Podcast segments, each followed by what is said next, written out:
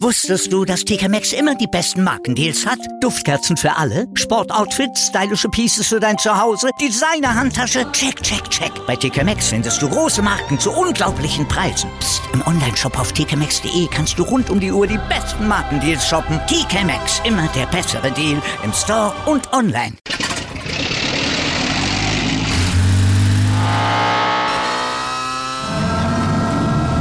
Von 0 auf 100. Aral feiert 100 Jahre mit über 100.000 Gewinnen. Zum Beispiel ein Jahr frei tanken. Jetzt ein Dankeschön, rubbellos zu jedem Einkauf. Alle Infos auf aral.de. Aral, alles super. Zauberstab noch in der Jeans? Beide Pobocken noch dran? Okay, gehen wir. Das war ein Zitat von Nymphedora Tonks.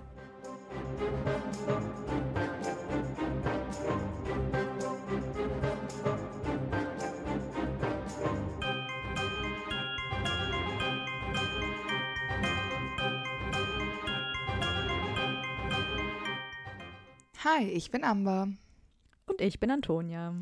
und wir sind die Schokofrösche. Und heute auf unserer Schokofroschkarte ist Nymphedora Lupin, geborene Tonks. Sie ist irgendwann zwischen 1972 und 73 geboren und gestorben ist sie am 2. Mai 1998. Während der Schlacht von Hogwarts und man muss ja mal dazu sagen, da war die Gute circa 25 Jahre alt. 25, Das ist nichts. das Ja. ist sau jung. Da war eigentlich noch das ganze Leben vor ihr. Irgendwie stelle ich mir, also ist in meinem Kopf irgendwie Tonks schon älter. Also ich hätte immer gedacht, sie ist älter als ich. Aber ist sie halt nicht, als sie gestorben Na gut, ist. irgendwann bist du halt auch älter geworden als sie, weil sie aufgehört hat während Ja, du- klar. Also als ich es gelesen habe, war sie natürlich deutlich älter als Ja. ich. Aber jetzt so, also es wurde mir erst beim Recherchieren nochmal klar, wie jung sie eigentlich ist. das ist wohl wahr. Und wie alt äh, Remus ist, muss man ja auch mal dazu sagen. Aha, ja, richtig. Aber das war ja auch ein, ein seiner Punkte, weshalb äh, Ja. sie sich streiten Das mussten. stimmt. Also. Wir kennen Tonks jedenfalls als Hufflepuff, Frau von Remus Lupin, Mitglied im Orden des Phönix, Aurorin und Metamorph Magus. Und ich werfe es jetzt direkt ein. Eventuell sage ich Metamorphongus, weil das in meinem Leben so ist. Ich werde mich aber zusammenreißen, Metamorph Magus zu sagen. Äh, das wird dann ähnlich wie in der Folge von Gilderoy. Ich hab, ja, jetzt war Ja, so heißt er. Ja, ich lerne dazu, Leute. Ihr merkt es, ich, ich arbeite an mir. Metamorph Magus. So. Mhm. Ja. Der Name Tonks übrigens kommt von Tonk. Tonk bedeutet Trottel. Und es passt ja auch ganz gut, weil sie ja sehr tollpatschig ist. Sie macht zum Beispiel ja bei den Dursleys den Teller kaputt, stolpert ständig über diesen Treufuß im Grimmelplatz und so. Und sie ist ja einfach dafür bekannt, dass sie halt ein Trottel ist. Also ein Tollpatsch-Trottel, jetzt nicht so ein böser Trottel. Ja, genau, nicht das Negative, sondern doch Genau. dieses ein bisschen sympathische. Allerdings hasst sie es ja auch, Nymphedora genannt zu werden. Mhm. Ähm, deshalb bevorzugt sie ihren Nachnamen Tonks. Und von ihrem Vater wird sie zum Beispiel auch Dora genannt. Also das ist aber nur so ein Ding zwischen Von denen. Remus glaube ich sogar später auch. Und sagt jetzt nicht vielleicht Dory. nee, aber weißt du, was ich nicht verstehe? Wenn sie doch nur Tonks genannt werden will und Nymphedora hasst, wieso nimmt sie denn dann Lupins Namen an? Weil dann heißt sie nicht mehr Tonks. Dann hat sie ja quasi das abgegeben, was von ihrem Namen noch bleibt oder was sie von ihrem Namen mochte. Ich weiß nicht genau, was ich dazu sagen soll. Ich äh, sehe deinen Punkt, ja. Dann hat sie das vielleicht akzeptiert, dass sie Dora genannt wird, weil Remus es auch macht. Anders kann ich es mir nicht erklären, weil das ist ja die dümmste Entscheidung, die du treffen kannst. Aber sie liebt ihn doch so doll. Auf dann, dann möchte sie vielleicht auch heißen wie er. Aber das Tonks ist ja eigentlich drin in den Köpfen der Leute. Es macht keinen Sinn. Und es ist ja trotzdem noch ihr Mädchenname. Also, Ja, aber sie hätte ja Tonks bleiben können. das ist Ende der 90er, ne? War man da schon so emanzipiert? Hermine behält ja auch ihren Namen. Ja, das stimmt. Ja, keine Ahnung. Ah, die haben ja auch so spontan geheiratet. Vielleicht konnte man sich da jetzt nicht so krass entscheiden. Wobei auf der anderen Seite gibt es ein Standesamt und so ein Bürgeramt in der Wizarding World, wo man sich umtragen muss, wie man jetzt heißt. Es juckt doch niemanden, ob du Strumpfhose mit Nachnamen heißt oder Potter. Ja, ich meine, äh, offenbar ist ihr dann erst nach dieser spontanen Hochzeit aufgefallen, wie dumm das von ihr war und dass sie jetzt nicht mehr Tonks heißt. Ja, sondern Lupin. Und das wird sehr verwirrend, wenn die beiden an einem Ort sind. Lupin, ja, ja. ja. Naja, kommen wir mal zu ihrem Aussehen, oder? Also, Tonks ist ein Metamorph Magus, weshalb es ihr einfach fällt, ihr Aussehen zu verändern, aber angeboren hat sie hellbraune Haare und dunkle Augen und einen eher blassen Teint, was ja auch so ein bisschen wahrscheinlich von den Blacks kommen kann, weil immerhin ist ihre Mutter ja eine geborene Black. Mhm. Und äh, am liebsten trägt sie aber ihre Haare dann Kaugummi rosa. Und wenn es ihr schlecht geht, dann hat sie keine Lust, ihre Haare hübsch zu machen, dann sind die einfach wie zur, im Geburtsstadium quasi. Wobei Lust weiß ich gar nicht. Ich hätte das jetzt eher so interpretiert, dass es so ein, wenn es einem nicht gut geht, dass es dann halt einfach nicht gut klappt mit dieser Veränderung. Meinst du nicht, dass das angeboren ist und sie fast in jeder Situation eigentlich das schon kann, aber es ist einfach, sie da nicht auf sich achtet und es ihr auch einfach egal ist, weil das wirklich ihr kleinstes Problem ist, welche Haarfarbe sie gerade trägt? Weil ich meine, die kann ja nicht 25 also Jahre. Also es ist auf jeden ähm, Fall von der Stimmung beeinflusst. Ja. Weiß ich Aber nicht. Ja, kann nicht beides sein. Ich denke mal, es ist eine Mischung aus beidem. Ja, dass ihr halt auch ja. einfach der Antrieb fehlt, dann Ja. sich zu verändern. Zu ihrem Charakter passt ja auch dieses Kaugummi-farbene Haar. Und dann denke ich mir, wenn du aber total schlechte Laune hast, dann willst du auch nicht da mit rosanen Haaren Nee, durch nee, die klar. Gegend laufen, sondern willst aber auch sagen, so, jetzt lasst mich hier mal alle in Ruhe. Ja, das stimmt. Und das Kaugummi-rosa Haar ist ja auch spitz und kurz, so stachelig. Ich stelle mir das so ein bisschen vor wie die Frisur von meinem Vater. Aber der hat nicht pinke Haare. Nein, das könnte sich ändern lassen. Aber so eine stachelige Frisur, du weißt ja, Ja, das wie er stimmt. aussieht. Ja, genau. Ja. Aber manchmal hat sie auch äh, lila Haare oder weiß-blond oder Ja. hüftlanges tomatenrotes Haar. Ich weiß gar nicht, ob ich immer den Mut hätte, so sehr aufzufallen. Überall, Nee, wo ich hingehe. Aber das ist ja so ein bisschen auch das, was sie ausmacht. Sie ist halt so jung geblieben. Also sie Ja. ist auch jung, aber sie ist halt einfach jung geblieben. Also Und unangepasst, Sie- aber komplett. ja, und sie will halt auch nicht erwachsen und spießig sein. Ne? Das Genau. ist halt auch so ihr, ihr Punkt. Ich frage mich immer, wenn du ständig dein Aussehen änderst, und das macht sie ja schon häufig, ähm, Mhm. hast du nicht irgendwann so eine Identitätskrise, dass du so äh, nicht mehr weißt, wer du eigentlich bist? Bestimmt. Weil sie ändert ja nicht nur ihre Haare, sondern ja auch ihre Nase. Sie kann ja alles ändern. Genau, Sie kann ja die kann alles, alles machen. ändern. Ja, ja, genau. Das ist ja das, äh, das was dieses Metamorph Magus sein ja so ein bisschen attraktiv macht, dass du es ja ohne Tränke und ohne Zauber ändern Mhm, kannst und du genau. kannst es partiell ändern, also nur die Nase oder nur den linken Fuß, wenn du Bock drauf hast. Ist ja bei, bei Vielsafttrank ist es ja nicht möglich. Da Genau. musst du dann den ganzen Körper ändern. Ich könnte mir schon vorstellen, dass das gerade so in der Pubertät wahrscheinlich schwierig ist, dass du da nicht genau weißt, wer du bist, aber auch gerne natürlich wissen willst, was deine Fähigkeiten sind und auch ausprobieren willst, wie bin ich, wenn ich wer anders bin. Du willst es ja auch wirklich wissen. Oder es hat ihr geholfen, sehr schnell zu erkennen, wer sie ist, weil sie eben alles ausprobieren konnte. Unser eins oder ich zum Beispiel, ich wollte früher immer grüne Haare haben. Ich erinnere mich sehr gut an diese Phase. Aber ich habe es nie gemacht, weil ich mich nie getraut habe. Vielleicht war das mein wahres Ich mit grünen Haaren. Und ich habe es aber nie ausprobiert, deswegen habe ich mich in noch gar nicht selbst gefunden. Und Tonks hatte eben schon früh die Möglichkeit, alles auszuprobieren und sich schnell selbst zu finden. Das kann natürlich auch sein. Aber ich finde, dafür muss man schon sehr reflektiert sein. Das stimmt. Und, Und das sie nutzt es ja auch jeder. hauptsächlich, um die anderen zum Lachen zu bringen, also so Ja. für kleine Späßchen und sowas. Ja. Metamorph Magus kommt äh, aus dem Griechischen. Metamorph bedeutet die Gestalt wandeln und Magus ist natürlich der Magier. Deswegen kann ich auch deine Herleitung von deiner Aussprechweise nicht nachvollziehen. macht auch keinen Sinn. Magus gibt, macht ja richtig Sinn. Was sagst du nochmal? Metamorphongus. Fungus. Ich weiß nicht, was das heißen soll.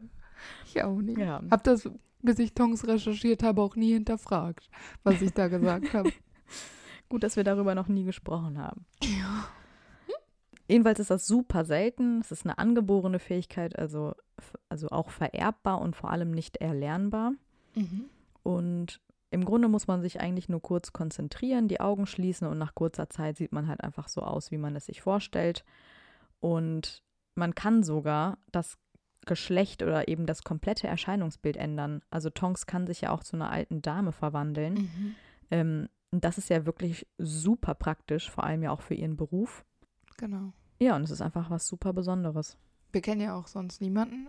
Erst als ihr Sohn dann auf die Welt kommt, Genau. ganz am Ende, ist er der nächste Metamorph Magus, den wir kennenlernen, aber sonst war es das eigentlich. Ja, vor allem ja aber auch, weil ihre Mutter, oder wir kennen ja die, ihre Familie zumindest von der weiblichen Seite und ihr Vater ist ja Muggel, deswegen kann es nicht von seiner Seite her kommen.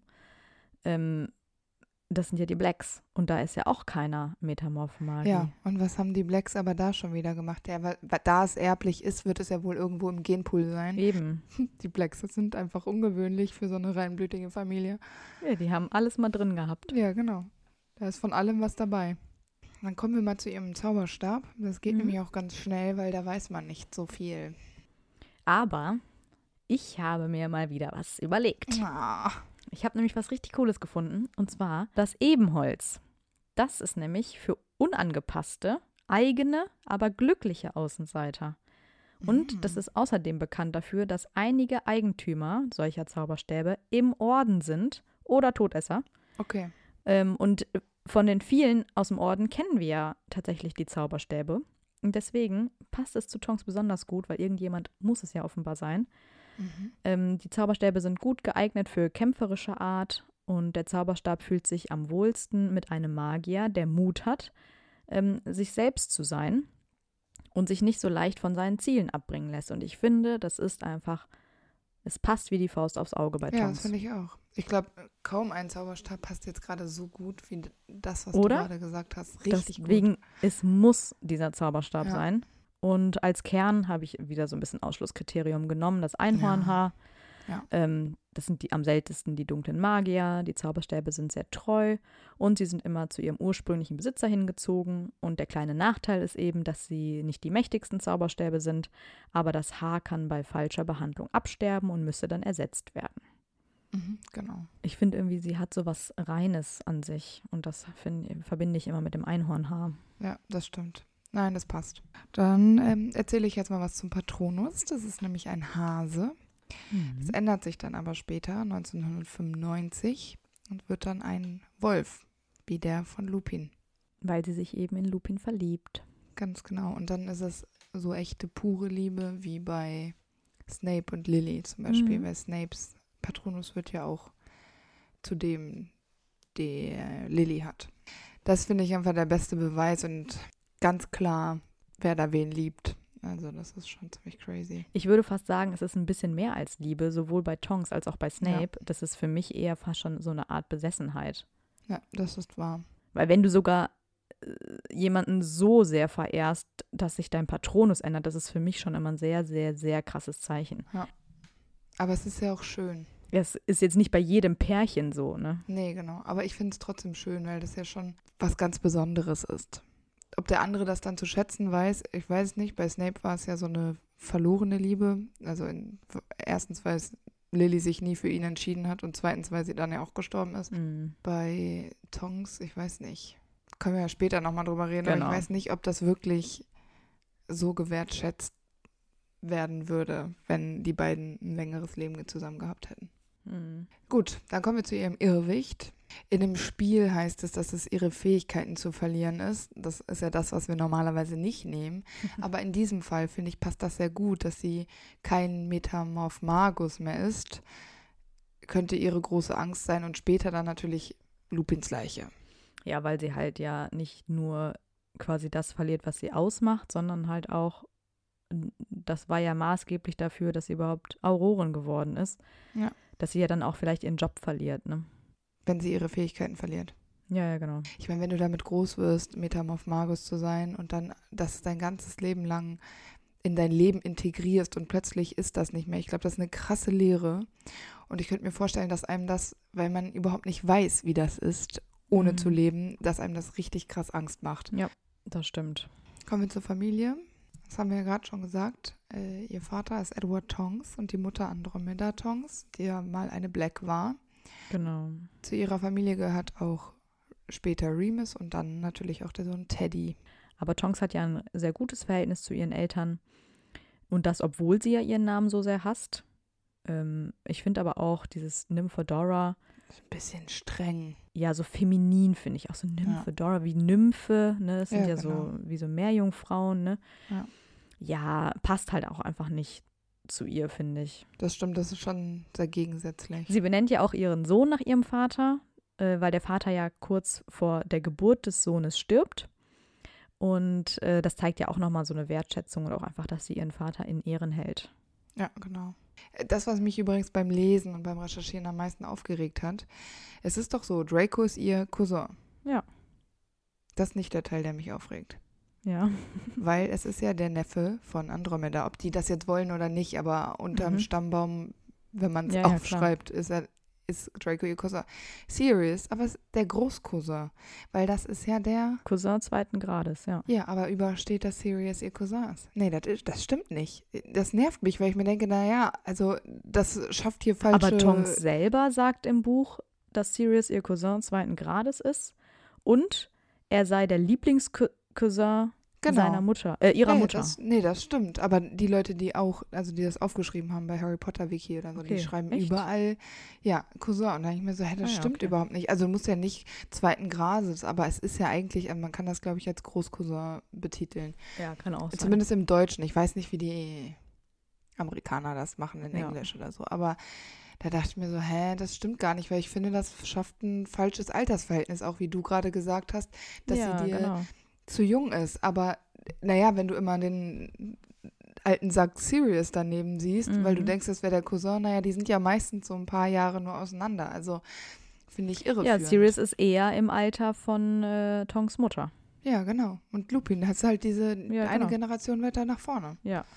Also, ja, und vor allem, Sirius nicht. kennt Tonks ja auch kaum, weil er eigentlich ihr ganzes Leben lang in Azkaban saß. Ja, ja, genau. Und dann stimmt. war er tot. Ja. Tonks kommt natürlich auch nach Hogwarts und sie wird in das Haus Hufflepuff einsortiert. Passt das? Na klar. Ja, ich denke auch. Obwohl Hufflepuffs sind ja eigentlich immer sehr vorsichtig und geduldig und Tonks ist tollpatschig, haben wir ja auch schon gesagt. Ja. Das passt, finde ich jetzt nicht so unbedingt, aber das ist ja auch so ein bisschen liebenswürdig und sie ist ja auch total freundlich. Ähm, hält sich ja allerdings aber auch nicht immer an alle Regeln, wie wir wissen. Das ist ja, auch eher untypisch für Hufflepuffs. Ich finde es allerdings total cool, dass Tonks als so ein flotter, cooler Charakter ein Hufflepuff ist. Das tut den Hufflepuffs ganz gut. so klischee-mäßig würde ich jetzt aber eher sagen, dass sie nicht unbedingt nach Hufflepuff passt. Ich könnte mir allerdings auch kein anderes Haus vorstellen, wo sie reinpasst. Weil sie ist kein Gryffindor, sie ist auch kein Slytherin und ein Ravenclaw auch nicht am ehesten vielleicht noch ein Gryffindor. Genau, ich würde Slytherin und Ravenclaw komplett ausschließen. Das passt einfach gar mhm. nicht. Und Gryffindor. Oh. Ja, wäre halt langweilig. Ich finde es cool, dass sie ein Hufflepuff ist. Ja, genau. So ein bisschen aneckender Hufflepuff. Die können sich nicht überall so einfügen. Genau. Ich finde es schon ganz gut, wenn es wenn es da nochmal jemand anders gibt. Ich finde, die Hufflepuffs sind auch manchmal so ein bisschen alternativ und ich finde, Tonks mhm. ist auch alternativ. Ja, total. Sie ist im gleichen Jahr wie Charlie Weasley. Aber dieser ist ja in Gryffindor, deswegen kennen sie sich jetzt vielleicht vom Sehen, aber haben vielleicht jetzt nicht den allergrößten. Kontakt. Und ihre Schulzeit stelle ich mir sehr lustig vor, weil es bestimmt voller Streiche ist und Spaß.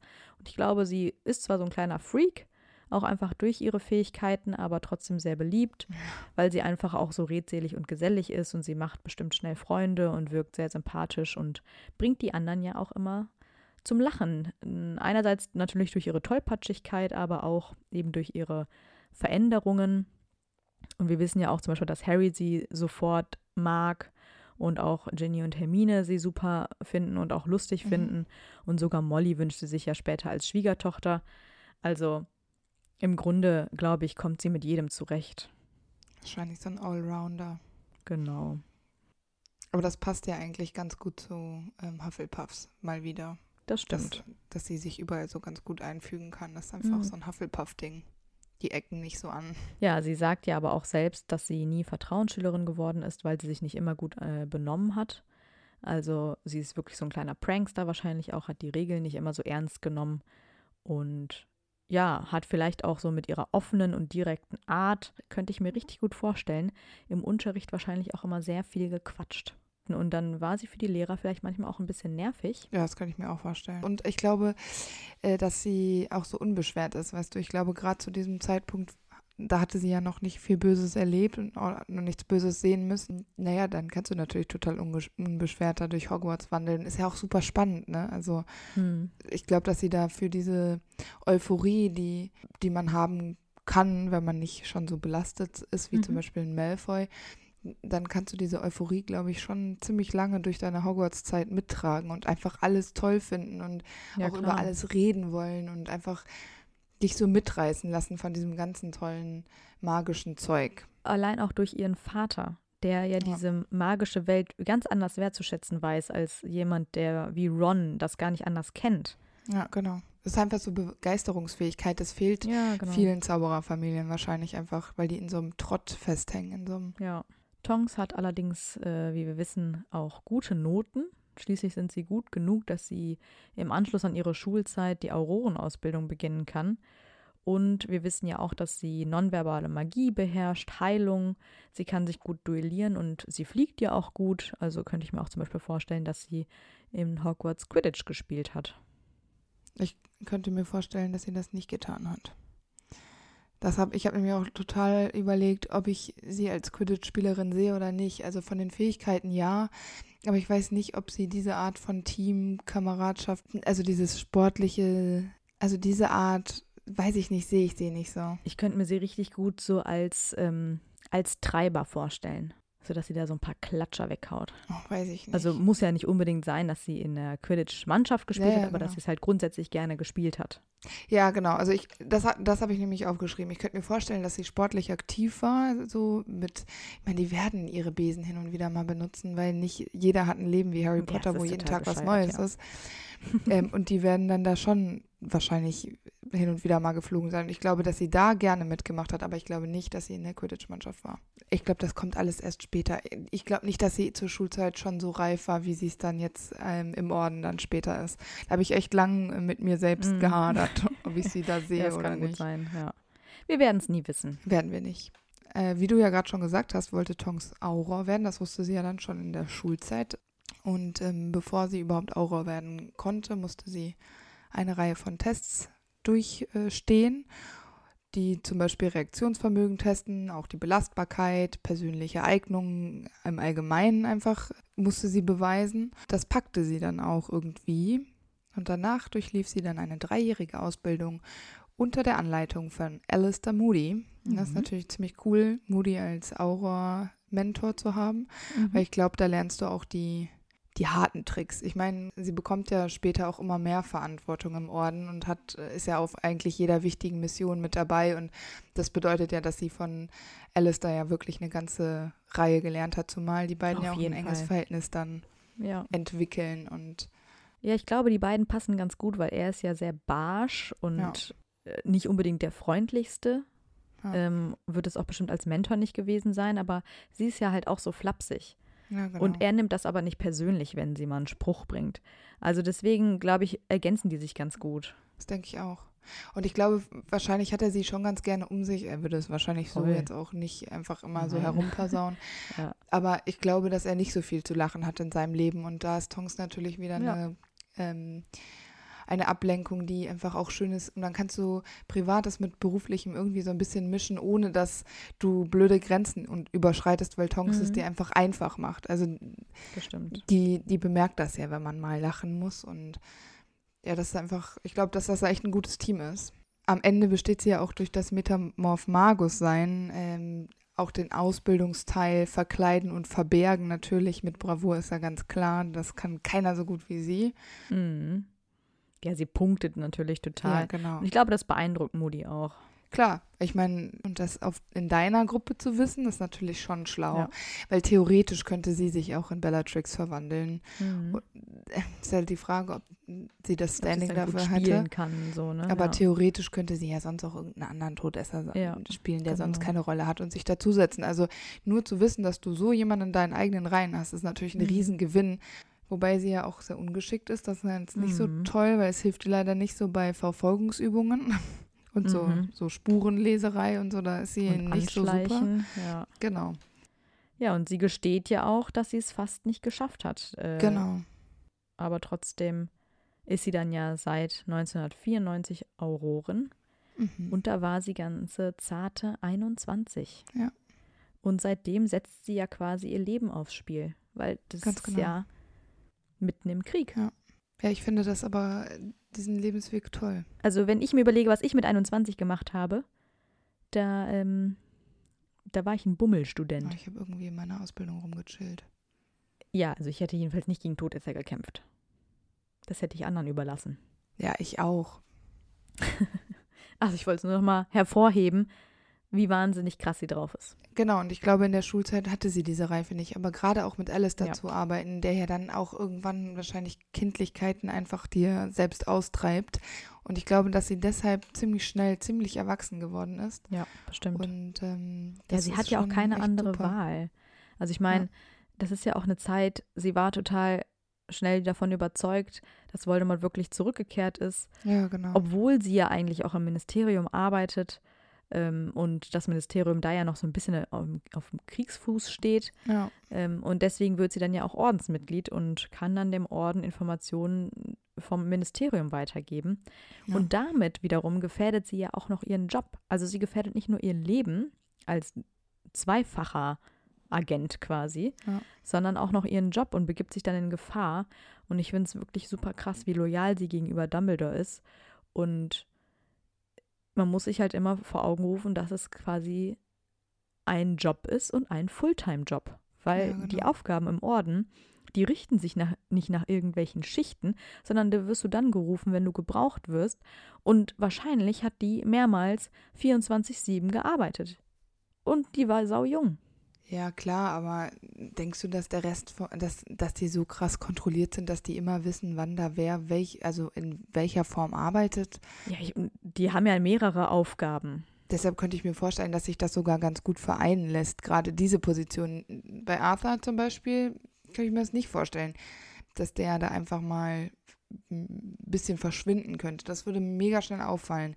Aber bei Auroren, wenn die irgendwo stehen müssen, um irgendwas zu bewachen, naja, dann sind die halt da. Oder sie geben an, ich bewache jetzt das und das und sind aber aktiv für den Orden unterwegs. Also ich glaube, gerade bei den Das geht aber, Auroren- glaube ich, nur, wenn sie zum Beispiel mit Kingsley oder so einen Auftrag als Aurorin zusammen hat. Weil die werden ja nicht alleine irgendwo eingesetzt, die sind ja auch immer in Teams unterwegs. Und wenn du dann mit Ja. jemandem da zusammenarbeitest, der gerade nicht im Orden ist, dann kannst du nicht mal eben sagen, ich mache jetzt aber Ordenssachen. Aber denkst du nicht, dass das schon so äh, getimed wird, dass da das, also Also auf jeden Fall, weil sie ja auch zum Ja. Beispiel Schichten übernimmt, die Prophezeiung zu bewachen. Und das macht sie ja dann Ja, im genau. Ministerium vor Ort. Klar, das Genau. wird sich auf jeden Fall auch überschneiden, keine Frage. Aber so, da, wenn sie so auf Überwachung geht, um irgendwelche Todesser zu bewachen oder so, das macht sie sicherlich nicht während ihrer Arbeitszeit als Aurorin. wie viele Auroren kennen wir denn, die nicht im Orden sind? Dawlish zum Beispiel. Oh, stimmt. Der bewacht ja, oder der begleitet ja zum Beispiel Fatsch. Das bringt den Ja, genau. Orden ja nichts. Nee, das stimmt. Deswegen geht es nicht immer. Nee, also, das hast du schon recht, ja. Da muss man schon auch echt gut aufpassen, weil sie ja wirklich nicht, also wenn sie gefasst werden würde als Ordensmitglied, dann gut, dann hätte sie keinen Job mehr und eventuell müsste sie nach Azkaban im schlimmsten Ja. Fall. Aber sie würde ja im Zweifel auch den Orden auffliegen lassen müssen. Eben, also es ist, also es ist auf jeden Fall ein hohes Risiko. Boah, das ist ein riesen Rattenschwanz. Ja. Und da ist sie noch so jung, ne? Also ich meine, Eben. Kingsley und Alistair und so, die haben auch schon alles gesehen, was äh, Genau. so, ne? Deswegen. Boah, ja, ist übel. Ja, wir lernen allerdings Tonks erst in Harrys fünftem Jahr kennen. Tonks übernimmt ja, wie gesagt, einige Aufgaben für den Orden und zum Beispiel eskortiert sie eben auch Harry zum Grimmauld Place. Mhm. Und da fällt sie Harry ja direkt auf, weil sie eben so sympathisch ist wegen ihrer direkten und lockeren Art und weil sie ja eben auch so eng ist mit Moody, erlaubt sie sich da ja auch ihre Späßchen mit ihm und das lockert ja auch die ganze Stimmung für Harry Mhm. auf, der ja irgendwie auch sehr überrumpelt ist von der ganzen Aktion und sie nimmt Harry dann ja auch in Schutz und sie bietet ihm dann ja auch an, Harrys Sachen zu packen, gesteht dann aber auch im gleichen Atemzug, dass sie in Haushaltszaubern eine Niete ist. Und ich finde auch, dass das schon wieder ganz gut passt, weil sie eben nicht so eine Nymphedora ist, sondern eben unsere Tonks. Ja, und ich möchte kurz unterstreichen, dass ich auch glaube, dass Haushaltszauber nicht einfach mal so Nee. zu erlernen sind. Genau. Ich glaube, das sind komplexe Zauber, die man wirklich können muss, ja. damit genau das passiert, was es, was es sein soll. ja. Also Fenster putzen und Fenster zerbrechen sind zwei sehr verschiedene Sachen, können aber bei Zaubern, die falsch ausgeführt worden sind, passieren. Und dann denke ich mir so, ich finde es okay, wenn das vor allem nicht jede Frau in diesem Zaubereruniversum kann. Ja, das muss man kurz dazu Und sie sagen. ist jung. Genau. Und sie ist keine Molly Weasley. Nee, eben. Ich finde es vollkommen in Ordnung, wenn nicht jede Frau in diesem Universum Haushaltszauber perfekt kann. Und allgemein finde ich, dass die, die es können, diese Wertschätzung bekommen, dass sie da was Gutes können und Ja, was, genau. was, was Nützliches. Nützliches, was nicht jeder kann. Und das finde ich, das hat auf beiden Seiten jetzt was Positives, dass Tonks Ja. das nicht kann. Das stimmt. Das muss man dazu sagen. Äh, eine Sache ist mir gerade auch eingefallen. Lupin stellt nämlich in diesem Kontext Hm. Tonks Mhm. vor und nennt sie dabei Nymphedora. Und dann sagt Mhm. sie, nimm, sagt Tonks nämlich zu Lupin, hör auf mich Nymphedora zu nennen. Im Film macht das nämlich Moody. äh, Moody. Ja. Ich verstehe nicht, warum sie das ändern mussten, aber okay. Weiß ich auch nicht. Die Dursleys sind ja da nicht zu Hause und das hat auch einen Grund, weil nämlich Tonks ihnen einen Brief geschrieben hat, dass sie einen Gartenwettbewerb gewonnen haben. Und deswegen sind die Dursleys an diesem Abend unterwegs, um ihren Preis abzuholen. Das ist natürlich alles schön verarsche. Und finde ich eigentlich ganz witzig, dass sie da so kreativ ist Ja. und die so weit wie möglich weggeschickt hat. Geschieht ihnen ja auch ganz recht. Aber voll cool, dass sie so einfühlsam ist, dass sie so Muggelsachen, das ist ja wirklich ein Muggelding, Mhm. dass das sie stimmt. so Muggelsachen so gut durchschauen Vielleicht hat sie kann. ihren Dad gefragt. Ja, genau. Oder hat halt einfach dadurch, dass sie ja ein Halbblut ist und äh, diesen Ja. mit ihrem Papa eher eine gute Verbindung hat, dass sie da vielleicht irgendwie einfach ein gutes Feeling hat für Muggel. Das Und stimmt. gerade auch für so sehr eingefahrene Muggels wie die Dursleys. Das stimmt. Ja, als die dann losfliegen mit den Besen, sorgt sie dann ja auch dafür, dass die Gruppe nicht noch mehr Umwege fliegt, weil Moody die ganze Zeit die Richtung wechselt, damit sie nicht verfolgt werden. Ähm, aber sie ist auf jeden Fall dafür, dass sie auch irgendwann mal ankommen und deswegen erlöst sie dann die Gruppe, indem sie Moody auch mal Widerworte gibt und ich glaube, da ist sie auch einer der wenigen, in der, die in dieser Position sind und ihm halt auch mal ja, genau. widersprechen können. Finde ich aber sehr sympathisch, dass sie sich Genau. auch traut. Also ich meine, der ist ja schon Ja, so, finde ich ein, auch gut. so ein Sturkopf und hat da seine eigenen Ideen und hält ja auch das, was er sagt, immer für ziemlich goldrichtig. Und da finde ich es schon echt stark, dass sie das macht. Ja, Ja, da beweist sie ja so ein bisschen auch so ein bisschen Führungspotenzial, ne? Also das, stimmt. was sie vielleicht als ja sie setzt sich ja auch noch durch. gehabt hat, genau. Aber jetzt so langsam bemerkt sie vielleicht diese Seite an sich. weil Moody auch auf sie hört und sie dann halt auch wirklich mal ankommen. Ne? Ja, ja, das stimmt. Naja, aber danach hat Tonks auf jeden Fall viel im Ministerium zu tun. Muss ja auch weiter den Schein wahren und äh, die Informationen sammeln und äh, sie muss auch so ein bisschen den Nachfragen von Scrimger aus dem Weg gehen. Der hat nämlich so ein paar Mhm. Fragen auch bezüglich ähm, Moody. Weil Moody ist ja im Orden Genau. und sie, Das man weiß weiß, dass man die ja. beiden ein gutes Verhältnis haben Genau. und deswegen wird sie halt ständig ausgefragt. Aber obwohl sie so viel zu tun hat, ist sie trotzdem eine gute Freundin, denn sie verschafft sich so ein bisschen Zeit, um an der kleinen Party im Hogwarts teilzunehmen, wo sie Ron und Hermines äh, Vertrauensschüler-Dasein quasi ein bisschen feiern. Da kommt sie auf jeden Fall vorbei. Das ist jetzt schon langsam ein echt familiäres Verhältnis, würde ich sagen. Ja, gerade mit Hermine und Ginny versteht sie sich einfach mega gut auch. Genau. Und auch so zum Orden, dieses vertrauensvolle Ja. Mitglied, was sie dann ist, da ist sie einfach immer gern gesehen. Auf dem Weg zum Hogwarts Express, da bringt sie ja dann Harry, Ron, Hermine, Ginny, Fred und George. Genau. Äh, bringen sie da ja hin und da verkleidet sie, wie du vorhin gesagt hast, sich als alte äh, Frau. Also Genau. eigentlich verwandelt sie sich nur und kann dann ganz unauffällig Ja. daneben hergehen. Das finde ich auch wieder super lustig, weil sie könnte sich ja auch als äh, normale Frau. Aber sie will halt wieder einfach wie so ein Späßchen machen. Das ist Ja, halt genau. irgendwie ganz So ein witzig. bisschen, bisschen anecken. Ach, ist Genau. einfach lustig. Ja, und nach Weihnachten, da sind ja die ganzen Weasleys und äh, Harry und Hermine auch wieder bei äh, Sirius im Grimmel Place. Da bringt sie die Schüler ja auch wieder zurück nach Hogwarts mit dem fahrenden Ritter. Also begleitet Ja, sie auch da genau. wieder sozusagen als Schutz. Sie schenkt äh, Harry übrigens zu Weihnachten einen Miniaturfeuerblitz, Mhm. der so durch den Raum fliegt. Das finde ich irgendwie ganz süß. Ja.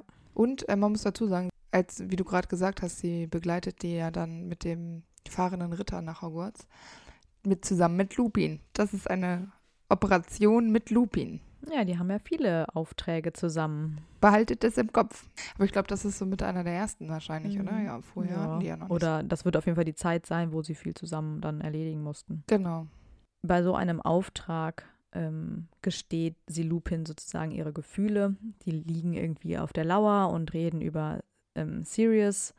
Und Tonks sagt, dass ähm, Sirius ja trotz Azkaban immer noch ziemlich gut aussieht und Lupin ist dann total schnippisch und eifersüchtig, weil er eben denkt, dass Tonks auf Sirius steht. Und sie sagt dann halt nur so, ja, wenn du nicht so sehr damit beschäftigt wärst, dir selbst leid zu tun, dann würdest du längst merken, auf wen ich eigentlich stehe. Also so richtig schön knallhart und direkt. Mhm. Ähm, aber Lupin will das ja zunächst nicht so wahrhaben und nicht das Risiko vor allem eingehen. Ähm, und das ist ja auch der eig eigentliche Grund dann eben für ihre Depression, die sie dann zu dem Zeitpunkt hat, weil sie eben einen Korb kassiert hat und Lupin, und sie weiß ja eigentlich, dass Lupin auch Gefühle für sie hat, aber äh, er Ja, es eben genau. nicht zulässt und das beschäftigt sie halt eben so sehr. Mich würde auch total sauer machen, dass Lupin denkt, ich würde eher auf äh, meinen Großcousin Ja, stehen. Das ist total absurd. als auf ihn, obwohl er ja eigentlich insgeheim schon weiß, dass ich auf ihn stehe. Also ich weiß nicht, was, was er da Ja. total verdreht und total falsch, zumal Sirius ja auch ein Freund von ihm war. ja, Ja, also ich finde, das ist einfach nur so richtig blöd vorgeschoben und ich finde das unnötig verletzend, wo ich mir denke, ja, du musst ja nicht der größte Dorftrampel der Welt sein, Lupin jetzt. ja. Und vor allen Dingen, da muss man auch dazu sagen, er sagt immer, ja, ähm, du bist zu jung, bla bla, ja, okay. Aber dann, ich finde, dass er sich viel unreifer verhält als sie. Hundertmal. Ja, natürlich kämpft sie auch in der Mysteriumsabteilung, was ich auch total krass finde, weil sie da ja, wie gesagt, als Ordensmitglied dann im Ministerium auftaucht. Und sie greift Lucius an und wird dann später von ihrer Tante Bellatrix angegriffen. Und dabei wird sie dann auch bewusstlos. Moody versucht dann noch so, ja, sie zu retten, äh, aber sie landet Ja, dann genau. im Mungus. Wobei man dazu sagen muss, dass sie ähm, so schnell reagiert hat, dass sie Lucius sofort schocken konnte, was ich ziemlich Mhm. krass finde. Das, äh, Lucius ist ja jetzt schon eine Hausnummer, würde ich Ja. sagen. Dann finde ich es aber krass, dass sie gegen Bellatrix eigentlich gar keine Mhm. Chance hat. Vielleicht ist es auch so, ich meine, so ein Kampf ist anstrengend. Dann tötet äh, Bellatrix Sirius und dann macht sie sich auch so Vorwürfe Genau, ja. darüber, dass wenn sie besser gekämpft hätte, Sirius Tod hätte verhindert werden können. Mhm. Aber ja, sie braucht auch nur ungefähr eine Woche im St. Mungus, um sich wieder zu Genau. erholen. Ja, sie hat ja nicht nur mit diesen Gewissensbissen natürlich zu kämpfen, weil sie sich eben verantwortlich fühlt, sondern natürlich ist sie auch traurig, dass Sirius stirbt. Aber es gibt ja noch einige andere Dinge, die sie dann beschäftigen im sechsten Band. Und da erkennen wir ja eigentlich schon direkt am Anfang, dass es ihr nicht wirklich gut geht. Ja. Und ich meine, es ist ja witzig, weil Harry ja auch denkt, dass äh, sie in Sirius verliebt war, Ja, genau. weil Ja, er das halt das eben stimmt. ihre Depression einfach mit dem Tod von Sirius verbindet, weil er natürlich auch nicht weiß, was zwischen den beiden vorher vorgefallen ist. Aber ich habe mich auch gefragt, wieso liebt Tonks Lupin eigentlich? Also was sieht sie in ihm? Ich finde es verrückt, weil, wenn man es mal so betrachtet, ist er älter. Er ist kaputt. Er ist gebrochen. Und er hat kein leichtes Leben. Ja, das, was er sagt, das stimmt Eben. am Ende, aber er benutzt das, was er sagt, ja nur als, also quasi versucht er Ja, ihr genau. aufzudiktieren, warum es nicht geht, anstatt zu akzeptieren, dass das für Tonks keine Rolle spielt und man sich am Ende nicht aussuchen kann, in wen man sich verliebt. Ja, eben, aber wie kam das denn zustande, dass sie sich in ihn verliebt? Ja, die haben Zeit zusammen verbracht und manchmal sind in diesen angespannten Zeiten. Ja, aber im Grunde passen die ja auch überhaupt nicht. Sie ist total flippig und er ist so besonnen. Also sie sind ja eigentlich eher das Gegenteil. Aber Gegenteile ziehen sich ja auch an. Manchmal ist auch dieses Ergänzen voneinander hilfreich und sie werden ja schon auch Gemeinsamkeiten haben, gerade diesen, dieses Kämpfen für die gute Sache, dann diese Geheimnistuerei, das schweißt auch zusammen. Und vielleicht steht sie auch auf Ältere. Bei Moody hatte sie keine Chance, deswegen hat sie sich dann an Lupin gewandt. Naja, Okay, das ist ekliges Kopfkino. äh, bei Moody gibt es viele äh, gewöhnungsbedürftige Dinge. Wir akzeptieren es einfach so. Ja, Ich finde es aber auch nicht, ich habe mich noch nie dran gestört. Also es gab noch keinen Moment, wo ich dachte, wie konnte das passieren? Ja. Für mich war einfach das immer klar, dass das dann irgendwann so passiert ist. Und wir wissen ja alle, ich habe die äh, Filme vorher geguckt, deshalb äh, hatte ich eh keine andere Wahl, als es äh, von Anfang an zu akzeptieren, weil da kriegst du es ja gar nicht mit. Ja, aber ich finde, im Film kommt auch der Altersunterschied nicht so krass zur Geltung. Nee, das stimmt. Aber in den Büchern ist es natürlich auch ein bisschen Ja. dramatisch. Und eine tragische Genau. Liebesgeschichte ist das Ganze ja auch. Das kriegt man also, im Film ja kaum mit. Du kriegst überhaupt nichts mit. Also diese Zerrissenheit, die Tonks dann hat und diese, wie unendlich verletzt sie ist. Ich meine, die wird ja dann super depressiv Mhm. und ihre Haare werden strähnig braun. Das ist ja überhaupt nicht ihr Ding.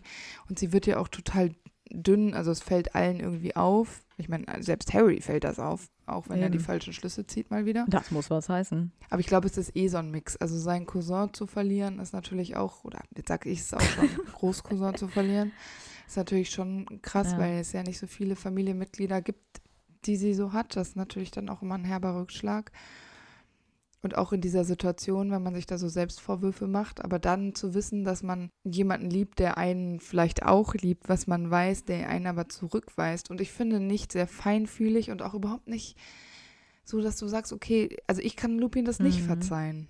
So wie er Nee. mit ihr gesprochen hat und auch noch sprechen wird, da kommen wir auch noch zu. Also es ist jetzt, jetzt bleibt er nicht dabei. Ja, wir wissen ja im Grunde gar nicht, wie die Unterhaltung wirklich abgelaufen ist. Ähm, er wird mit Sicherheit harsche Worte gewählt haben, Sicher. um sie Ja. auch willentlich zu Genau. verletzen, um sie Ja. von sich wegzustoßen. Und Ja. sie sucht sich ja auch sehr häufig Trost dann bei Molly. Äh, die wiederum wünscht sich ja sowieso, dass Tonks und Bill zusammenkommen, weil sie Tonks eben so sehr mag und sie in ihrer Familie haben will, weil sie so bodenständig und vernünftig ist. Und das finde ich ein bisschen traurig, weil hat Tonks niemand irgendwie in ihrem Alter, mit dem sie reden kann. Also ich meine, Molly mag für sie so eine Tante sein oder sowas. Ist schön, dass die ein gutes Verhältnis haben, aber ich finde es irgendwie schade, dass sie keine Freunde hat. Naja, von ihrer Hogwarts-Zeit so wissen wir ja nicht so viel. Dann bist du als Auror sicher gerade auch in der Ausbildung super einsam, weil du da ja dich eigentlich auch Mhm. niemandem anvertrauen kannst. Ja, und mit Moody kannst du über so Liebeskram nicht reden, das ist schon klar. Ja, das würde ich auch ganz gerne niemals tun. ja, und ich könnte mir vorstellen, dass es wirklich, ähm, dass so ein paar Beziehungen, die du vielleicht Ja. in Hogwarts geknüpft hast, dann einfach so ein bisschen auf der Strecke bleiben. Jetzt ist sie noch super jung. Dann hätte sich das vielleicht nach der Ausbildung, wenn sie wüsste, wo sie steht, Mhm. wer sie ist, was ihre Aufgaben sind, wenn da so eine Routine reingekommen ist, dauerhaft, vielleicht hätte sich das wieder aufgefrischt. Weißt du, Mhm. was ich meine? Ja. Aber zu dem Zeitpunkt ist man dann vielleicht auch einsam, gerade auch wenn man für den Ja, Orden jeden arbeitet. Du, wann hat die Zeit für Freundinnen oder mal einen netten Klatsch? Ja, eben. Wobei ich auch denke, sie hätte ja auch mit Hermine sprechen können oder Eben. so. Oder auch mit Ginny. Oder auch mal mit Bill oder Charlie. Ich meine, gut, das sind Boys, ne? Und Charlie stelle ich mir nicht so als super sensibel vor. Naja. Ja, ich mir nämlich auch gar nicht. Wenn dann schon mit Bill, aber ich weiß nicht, vielleicht ist er zu Ja. cool.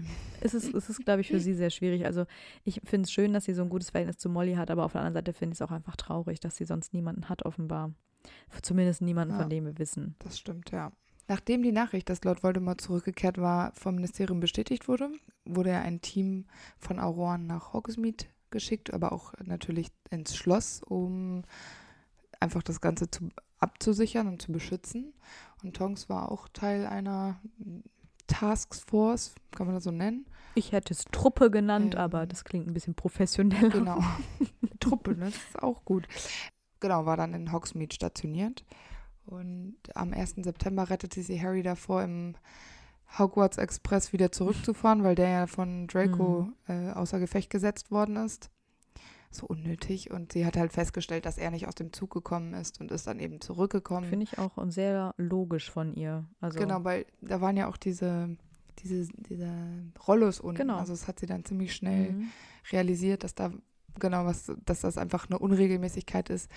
Im Film macht das aber Luna, aber in, im Buch macht es Mhm. Tonks. Was für mich gar keinen Sinn macht, aber okay. Ja, doch, sie hat die Brille auf. Ja, es macht keinen Sinn. Dann kann sie alles sehen. Es macht keinen Sinn.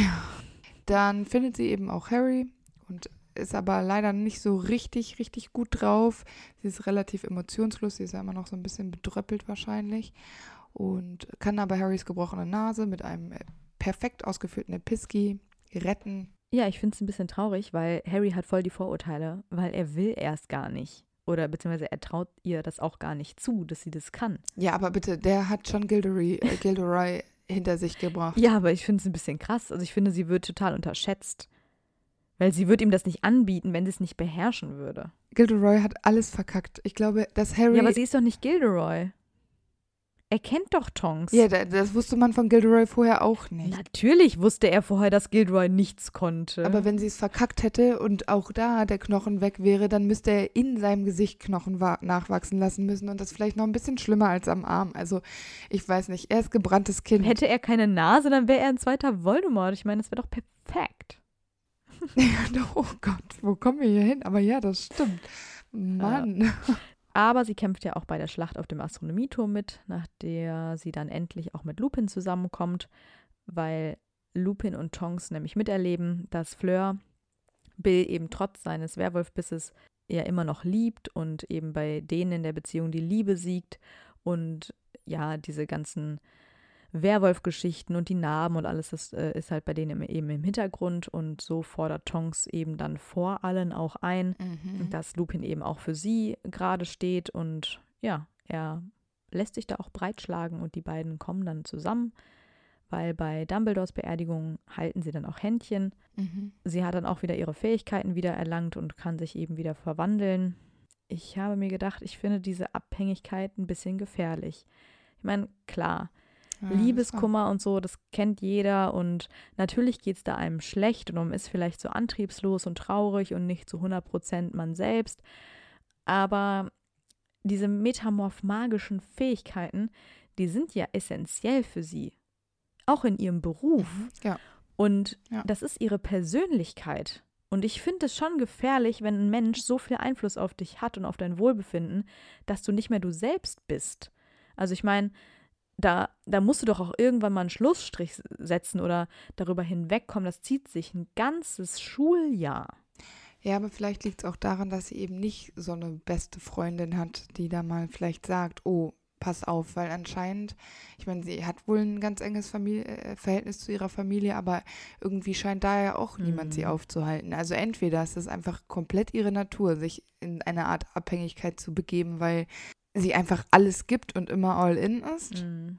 Oder ähm, es hat ihr einfach keiner mal, weiß ich nicht, einfach mal einen Moment die Wahrheit gesagt und gesagt, du, du verrennst dich, Ja. Mädchen. Also ich finde es auf jeden Fall ziemlich krass.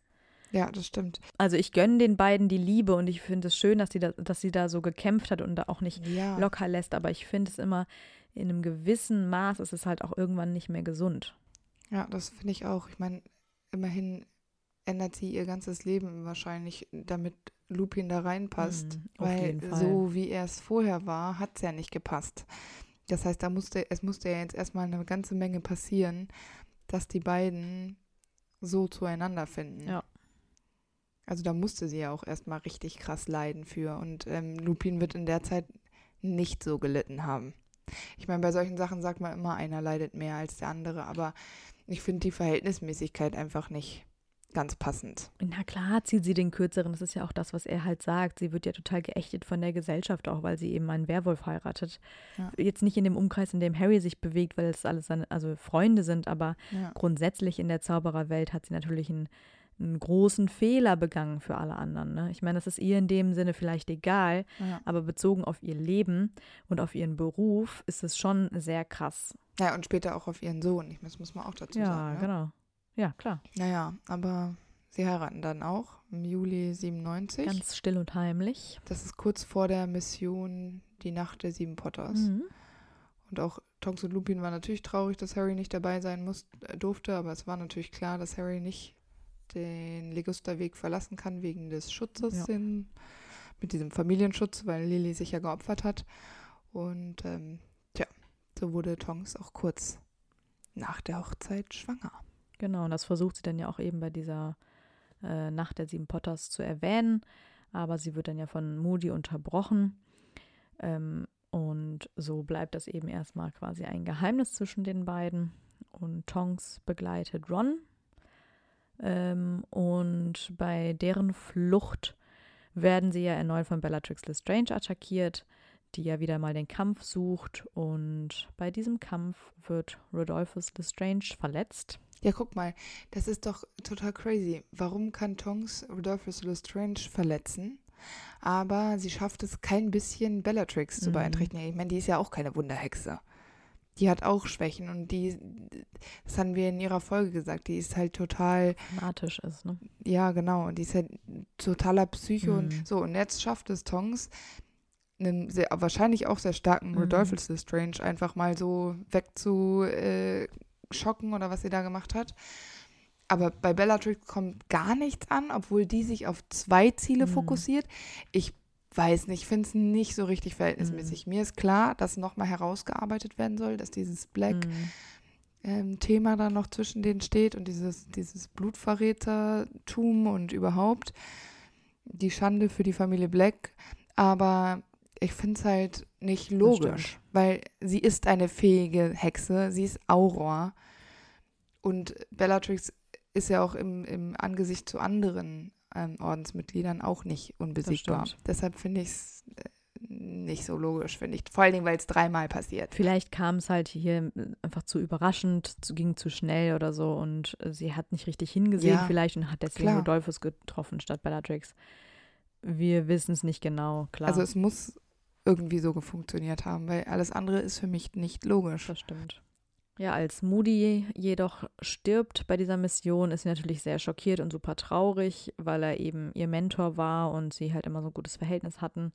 Und das finde ich auch echt super sad für sie, weil er bestimmt eine große Bezugsperson auch für sie war. Das denke ich auch.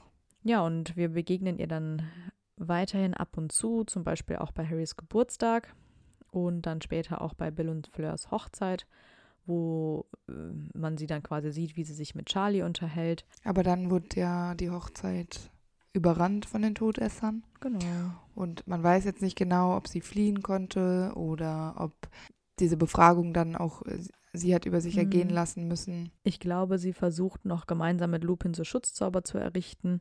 Ja, genau. Ähm, aber ich könnte mir auch vorstellen, dass sie dann noch von den Todessern auch befragt wird.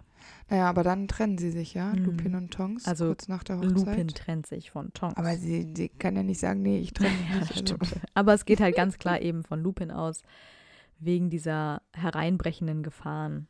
Wie ätzend ist das? Sie ist schwanger, Ich nur weil er zu viel. Angst davor hat, ein äh, Werwolf-Baby auf die Welt äh, Mhm. gesetzt zu haben. Aber jetzt ist es doch schon zu spät. Viel also zu spät, ja, jetzt kann man sich mehr ändern. pack den Stier bei den Hörnern und zieh das jetzt mit deiner Frau durch. Ja. Es wird nicht super leicht für ihn sein, okay. Aber es ist für ihn okay, eine schwangere Frau zurückzulassen, die sich ja auch auf ihn verlässt, die ja mit dieser Heirat wahrscheinlich gedacht hat, okay, jetzt ist es fix, jetzt, Mhm. jetzt habe ich ihn. So, und dann erzählt er wieder diese üblichen Sachen und macht sich da selbst Vorwürfe und sagt sowas wie, das war ein Riesenfehler. Ja, Pech, man kann es nicht rückgängig machen. Nee. Und dann, dann steh doch einfach Vor dazu. allem, es ist doch keine Lösung, die Frau und das Kind zu verlassen, vor allem, wenn das Kind Werwolfzüge hat. Eben, Dann ist doch eher der Beste, der da irgendwie noch Tipps geben könnte. Würde ich auch sagen. Also was ist ja, das oder denn? steh einfach dazu. Ich meine, Ja, er genau. kann nicht äh, Tongs ein Kind machen und sich dann denken, oh, das ist jetzt blöd, ich gehe jetzt. Zumal damit ja auch niemandem geholfen ist. Er wird in Selbstmitleid versinken. Tongs hat den ganzen Kummer und versucht, ein Werwolfbaby groß zu kriegen, ohne dass der komplett geschädigt ist. Dann aber auch alles ohne Vater. Und jetzt hat er ja nicht, hat sie ja nicht mal mehr ähm, Moody, wo sie ja vielleicht noch irgendwie Genau. ein bisschen Schutz erwarten könnte. Also Ja. ich weiß es nicht. Ich finde das absolut nicht in Ordnung. Und ich finde auch wieder mal etwas sehr un äh, also Unentschuldbares, weil ich finde, dass es so viel Schmerz zurücklässt, dass ich nicht weiß, was er tun könnte, Mhm. um diesen Schmerz so abzumildern, dass du den nicht mehr fühlen kannst. Also manchmal kann man das ja verstecken und Mhm. aber irgendwann bricht es durch. Und gerade dieser Moment wäre was, wo ich nicht drüber hinwegsehen könnte, für ewig. Ja, das stimmt. Ich finde das richtig krass und ich weiß ich nicht. Ich finde, das macht Remus einfach total unsympathisch. Ich, find- ich kann es auch von ihm überhaupt nicht nachvollziehen. Ja, Finde ich auch sehr stark von Harry hier, dass er sich da eben mit Lupin zofft und ihm da die Augen öffnet, ja das sodass stimmt. er ja dann auch zu ihr zurückkehrt. Ja. Ich finde es traurig, dass es Harry dafür bedarf, der ja da irgendwie gerade mal 17 ist oder was. Ja, genau. Ähm, und er da irgendwie als 40-Jähriger nicht mal selber drauf kommt.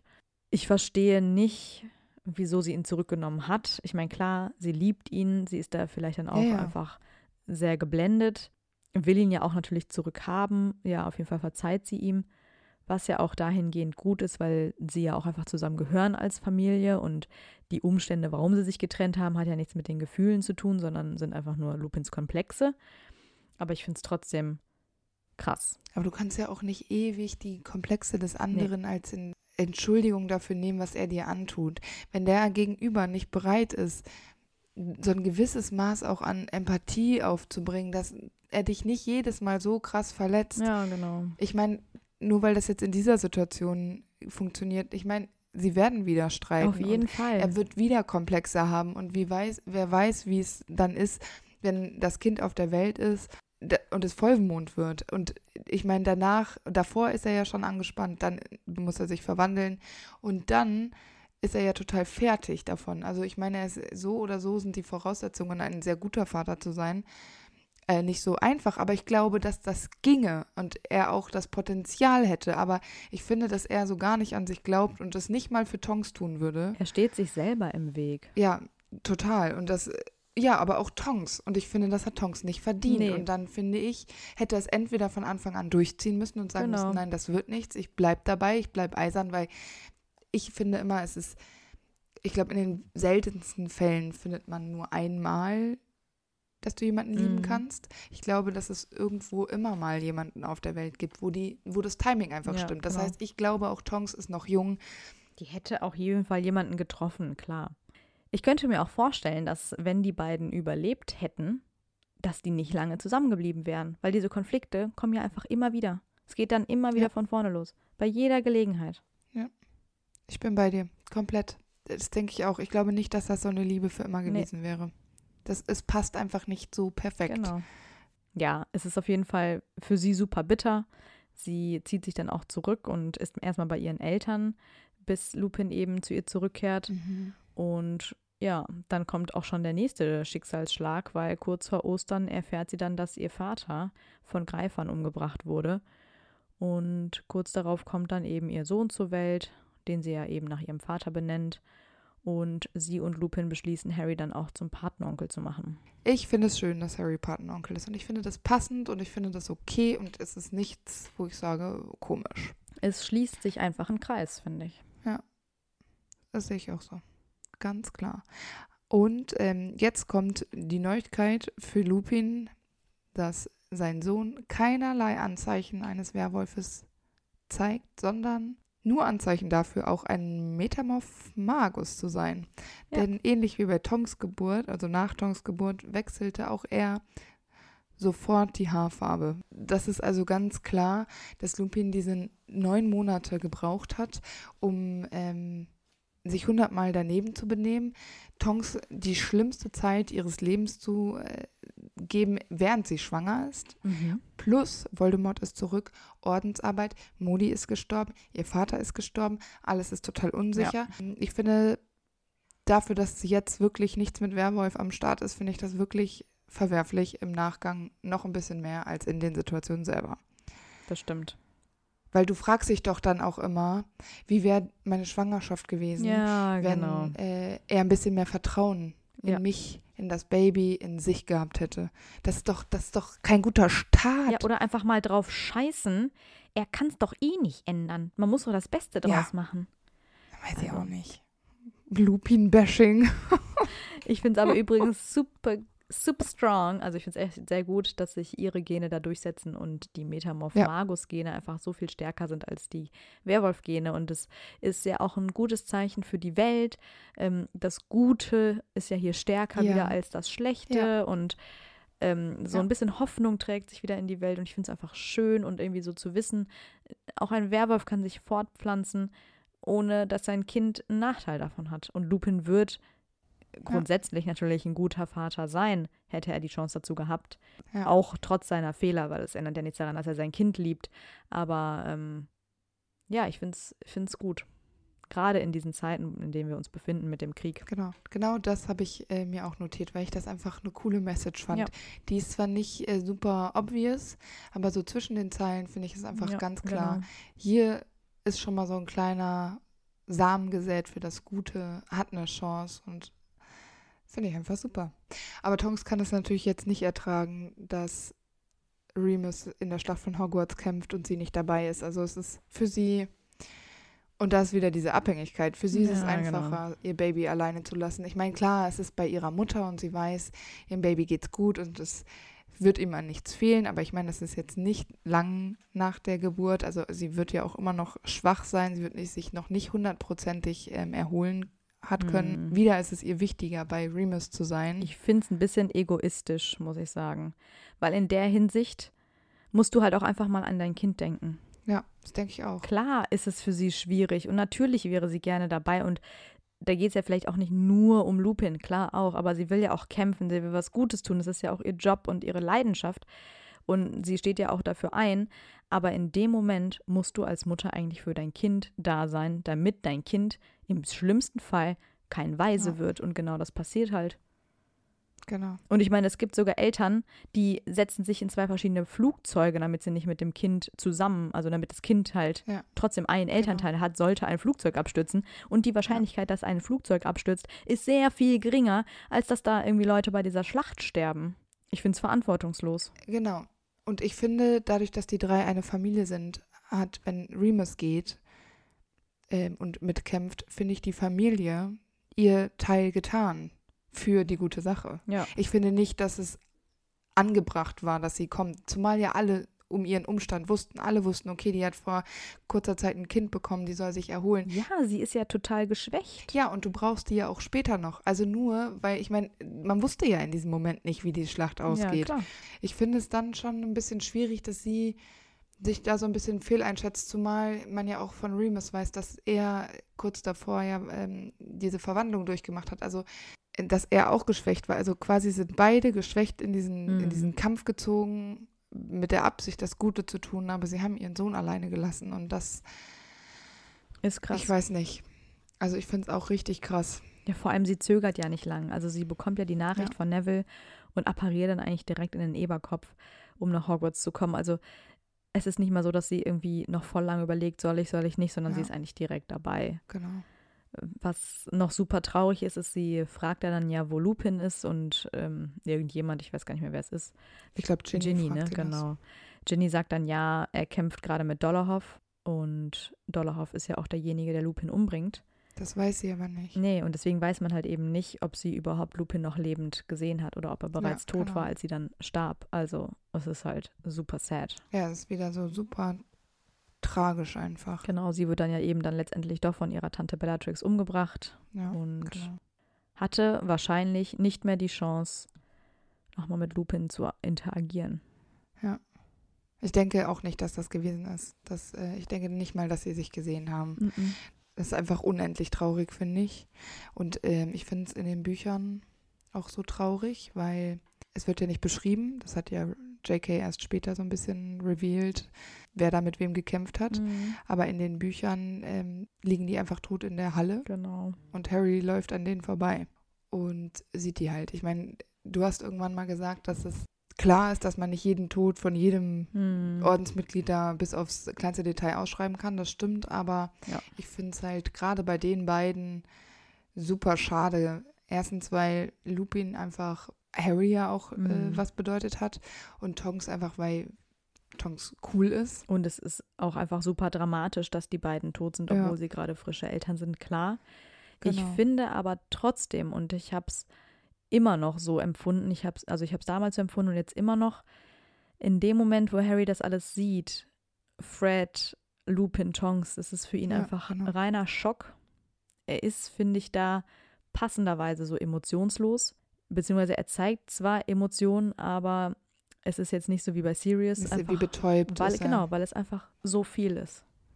Und Ja. das kann ich irgendwo Nee, auch es, das nachvollziehen. stimmt schon. Der Schmerz kommt dann später und ich fände Ja, es, ja, genau. also für mich persönlich wäre es, glaube ich, zu viel, wenn er da jetzt heult und zusammenbricht und oh Gott, ist das alles dramatisch. Das würde für mich nicht passen. Nee, nee, den, den Teil, äh, den, den meine ich gar nicht, nur weil wir es eben nicht wissen. Wir wissen Ja. aber zum Beispiel, wie Bellatrix stirbt zum Beispiel.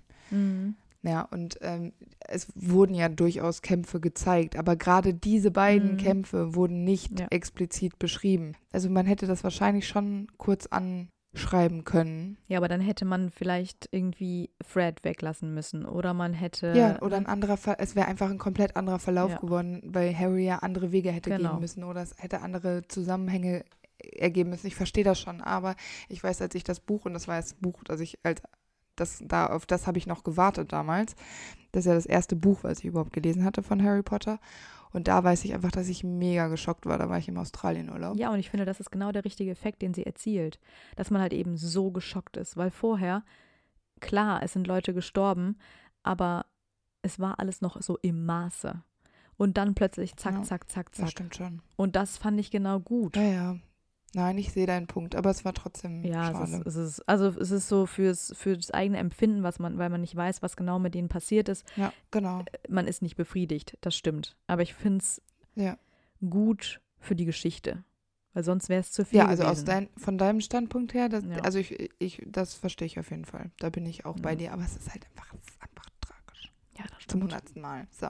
Naja, Tonks und Lupins Sohn, also Teddy, wird dann später von Andromeda großgezogen Mhm. und ähm, hat aber trotzdem ein enges Verhältnis zu Harry und den Potters allgemein, aber auch den Weasleys. Im Hogwarts Express knutscht er da nicht mit Victoire Weasley. Ja, die flirten auf jeden Fall so ein bisschen, ne? Aber Oder zumindest so. wurden die Mhm. dann gesehen, so, ne? so Ja, ein bisschen genau. Es innig gibt Gerüchte. auf dem Bahnsteig. Ja, ja. Ja, ja. Der alte Teddy, du. Der Aufreißer. Boah, der kann ja sein Aussehen ändern, ne? Ja, Victoire denkt jedes Mal, sie hat jemand Neuen aufgerissen. Da kann der immer so aussehen, wie Victoire denn will. ja, oder das, ja. Das ist immer Ja. der gleiche. Nein, aber was ich an Tonks am meisten mag, ist einfach, dass sie überall da, wo sie hinkommt, schon allein mit ihrer Haarfarbe, diesen Ort einfach ein bisschen fröhlicher Das macht. stimmt. Und das ist einfach nicht, das ist aber schon was Besonderes und nicht Selbstverständliches. Und sie ist ja doch irgendwie so ein bisschen wie eine große Schwester, die man immer haben will. Mhm. Gerade weil sie ja auch äh, Ginny und Hermine so gut zum Lachen bringen kann. Das ist einfach auch toll, dass sie in den richtigen Momenten weiß, wann jemand lachen muss, damit man einfach nochmal ein bisschen Hoffnung, Hoffnung schöpfen kann. Ja. Ich finde das einfach großartig, Mhm. dass sie so ist, wie sie ist und sich auch nicht versteckt. Das ist ja, ich meine, ich finde, sie macht sich selbst sogar noch auffälliger mit diesen pinken Haaren. Ja. Und ähm, diesen Spaß, den du mit ihr haben kannst, diese Leichtigkeit, die sie auch mitbringt, wenn sie nicht gerade Liebeskummer hat. Das finde ich einfach echt cool. Ich finde sie auch cool. Und dann ist sie aber auch noch so ein Typ, weißt du, die akzeptiert dich, ohne Vorurteile zu haben. Mhm. Und zwar so ganz wie du bist, ganz pur. Und das haben wir auch nicht so häufig. Das stimmt. Also sind wir äh, Tonks-Fan, oder? Auf jeden Fall. Yes, yes. Ja, wir hoffen natürlich, ihr habt auch etwas Neues über Tonks erfahren. Schreibt uns gerne, wie ihr zu Tonks steht. Und wir freuen uns schon auf die nächste Folge. Ganz genau. Bis bald. Tschüss. Mm-hmm. Wieder live von Ihrem Toyota-Partner mit diesem Leasing-Auftakt. Der neue Toyota Jahreshybrid. Ab 179 Euro im Monat. Ohne Anzahlung. Seine Sicherheitsassistenten laufen mit. Und ja, ab ins Netz mit voller Konnektivität. Auch am Start die Toyota Team Deutschland Sondermodelle. Ohne Anzahlung geht's in die nächste Runde. Jetzt los sprinten zu Ihrem Toyota-Partner. Wusstest du, dass TK Maxx immer die besten Markendeals hat? Duftkerzen für alle, Sportoutfits, stylische Pieces für dein Zuhause, Designer-Handtasche, check, check, check. Bei TK Maxx findest du große Marken zu unglaublichen Preisen. Psst. im Onlineshop auf tkmaxx.de kannst du rund um die Uhr die besten Markendeals shoppen. TK Maxx, immer der bessere Deal im Store und online.